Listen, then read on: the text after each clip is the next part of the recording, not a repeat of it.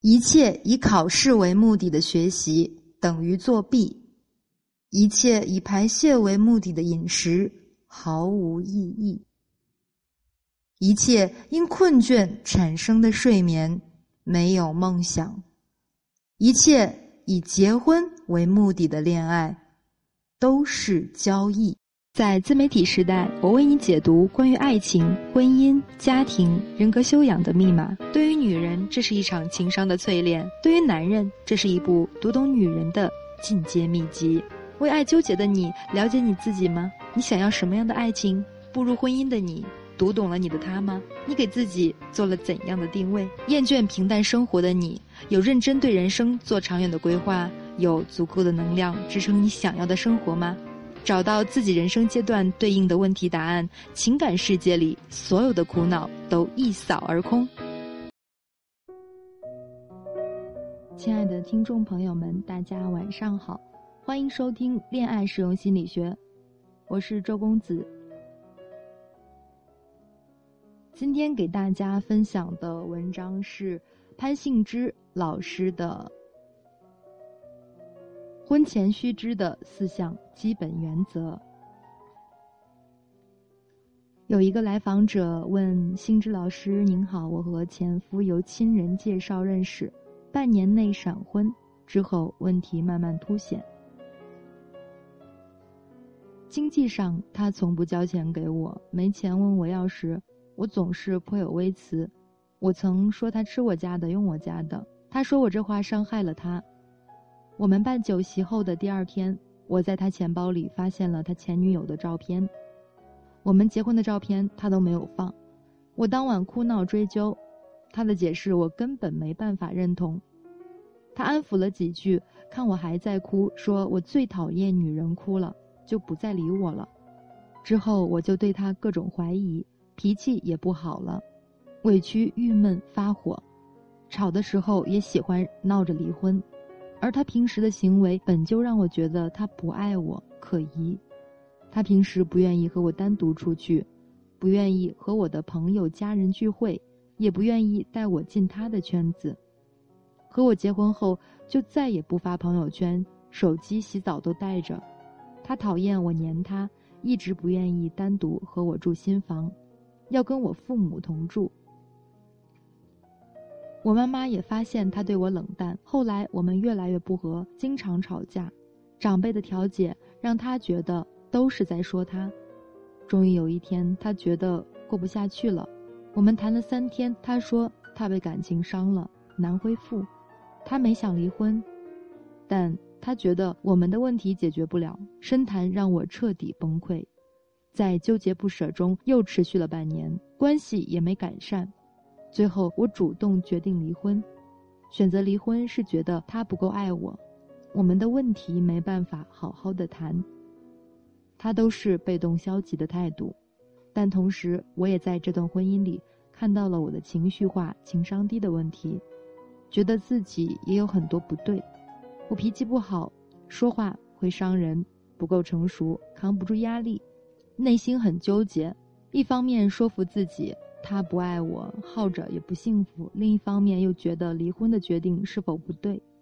很多人扛过来也好了，是不是我要求太多，对爱情幻想过重？是不是再来一段婚姻也一样会出问题呢？感觉焦虑，老失眠，早醒。别人都说要总结这段婚姻，改善自己，赶快走出阴霾，但是感觉真不容易，有时也后悔，觉得是不是不离婚更好？我要怎么疏导自己呢？那么，幸之老师的回答是这样子的：你遇到的问题对很多女性都有借鉴意义。什么样的婚才能结？通过这个个案，我想说的是婚前的四项基本注意：一、婚前守则第一条，亲人介绍的婚姻不意味着安全。这是一段亲人介绍的婚姻。有时候，正因为是亲人介绍，个人对婚姻反而少了很多承担。为什么呢？因为亲人在背后负责呀，他们做了把关，这个男人是适合你的，自己也感觉不错，是爱他的，所以就高高兴兴的从了。如果亲人强烈反对，反而让女性会对爱人做一个痛苦的权衡和比较，因为顶着亲人的压力走进结婚的殿堂，是勇气，更是成本。因为未来的幸福或不幸福，这样的风险只能自己承担。亲爱的女性朋友们，其实无论你的婚姻背后是否有朋友或者是亲人的认可，也许你选择的是你母亲看好你却勉强为之的婚姻，请记得，这不代表婚姻幸福与否的风险他们会替你扛下。婚姻守则第二条。婚姻靠谱不靠谱，跟认识的长短没有必然关系。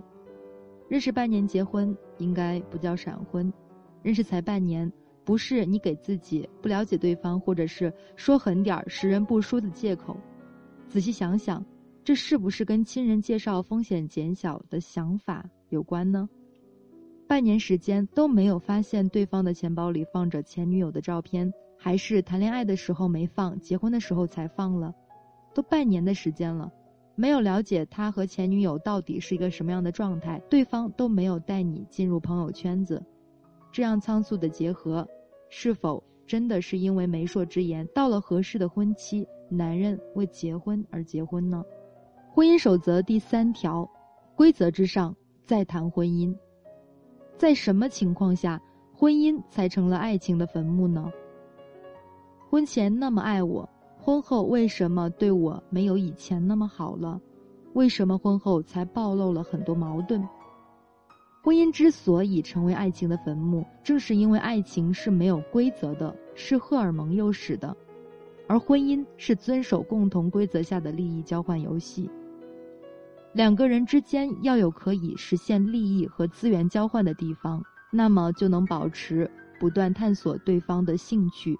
并且进行和平相处。利益交换这个词不是不好，它意味着资源对等。婚前你要学会确立的规则是：经济问题要协商好，谁管钱，还是 A A，还是不管放在谁的账户上，都要保持收支透明。谁做家务，谁带孩子，要不要跟老人一起住？过年回谁家？遇到两人意见不一致的时候怎么办？如何抉择？是否要为你们的婚姻划定一个明确的空间界限？他有哪些私人领域是不愿意你闯入的？你呢？你们共同的领地同样是神圣不可侵犯的。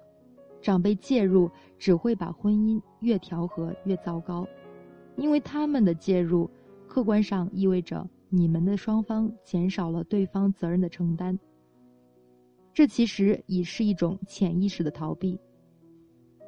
婚前守则第四条：安全感来自自身，而非他人。在这位来访者的婚姻中，我们看到了没有安全感的他。是什么原因让他选择了一个在经济条件上跟他相差悬殊的男人呢？在原生家庭里，他和父母的关系如何？是什么造成了他的不安全感呢？这是一段成也爱情败也爱情的婚姻，因为爱他，所以黏他，而这样的爱满足了女人的需求，却未必满足了男方的真实需求。他感受到的是空间感的被入侵，丈夫要时时刻刻带着手机来提防妻子。这段婚姻从一开始就没有建立在足够的信任的基础上。你不爱我，为什么会给小林带来这么大的惊恐呢？他的压力原是你不爱我。当丈夫的行为被他理解为你不爱我的时候，就会感到伤心和恼火。这时，妻子已经不能就事论事，而被就此产生的负面情绪和痛苦所笼罩。进而做出伤感情的行为，或者是伤害对方的话语，因为对方不够爱你而离婚，不如思考到底是因为什么原因让你们都仓促的走进这段婚姻呢？你们一开始结合的所求是对等的吗？黏他，因为爱他而要入侵他的生活，责备他不够爱自己，最终因为他不够爱你而离婚，可离婚就能放下对一个人的爱吗？最终依然会因为离婚可能再也见不到他而纠结。本质上，你放不下他。其实，离婚不是解决一切问题的方式，关键还是要和自己和解，探究自身问题和情绪的来源。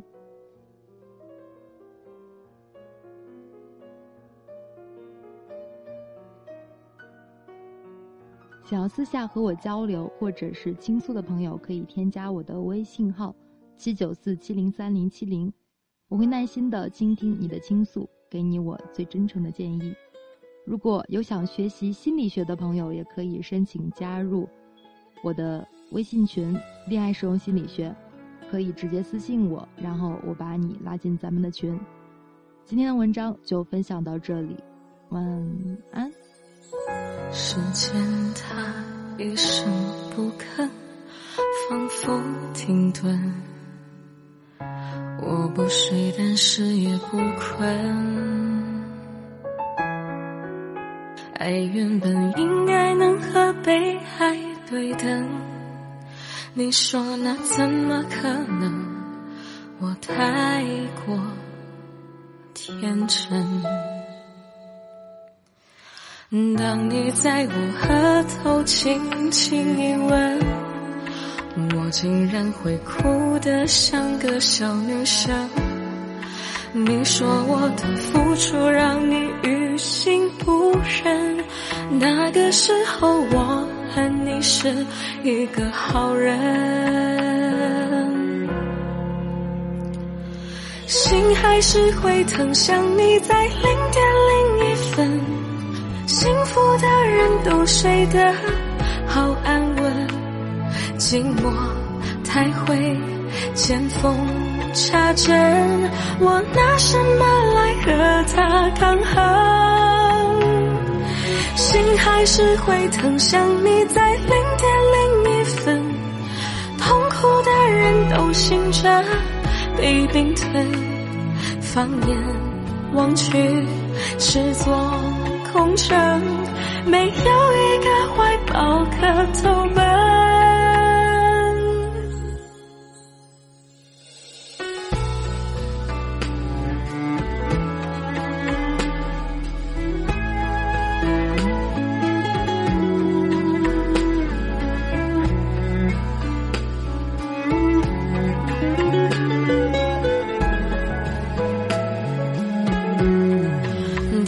在我额头轻轻一吻，我竟然会哭得像个小女生。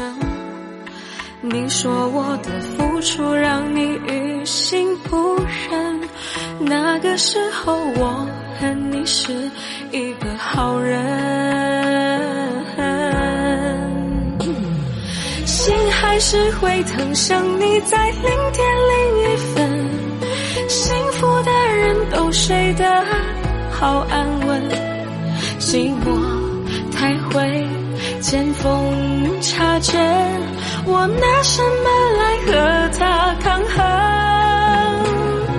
心还是会疼，想你在零点零一分，痛苦的人都醒着，被冰吞，放眼望去是座空城，没有一个怀抱可投奔。